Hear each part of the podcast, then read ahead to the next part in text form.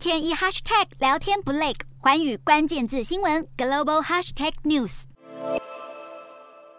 俄罗斯官员火力全开，在有“俄国版达沃斯”之称的圣彼得堡国际经济论坛上炮轰西方国家，美元更是成为攻击目标。俄国总统普京的经济顾问欧雷希金称，西方想要孤立俄国，但不会成功。俄国会成为开放经济体，而且有很多伙伴。俄国副总理诺瓦克则锁定能源议题。诺瓦克更大呛，西方对俄国实施制裁，也会对欧洲绿能转型带来重大冲击。绿能议程现在变成卡其色，酸度破表的一番话，还逗得台下观众忍不住呵呵笑。诺瓦克并说，制裁让俄国能源现在得打折便宜卖，但在俄国与全球建立新的物流链，以及将产品转到新市场后，这种情况就会改善。明明是国际经济论坛，反倒却成了一场批斗西方大会。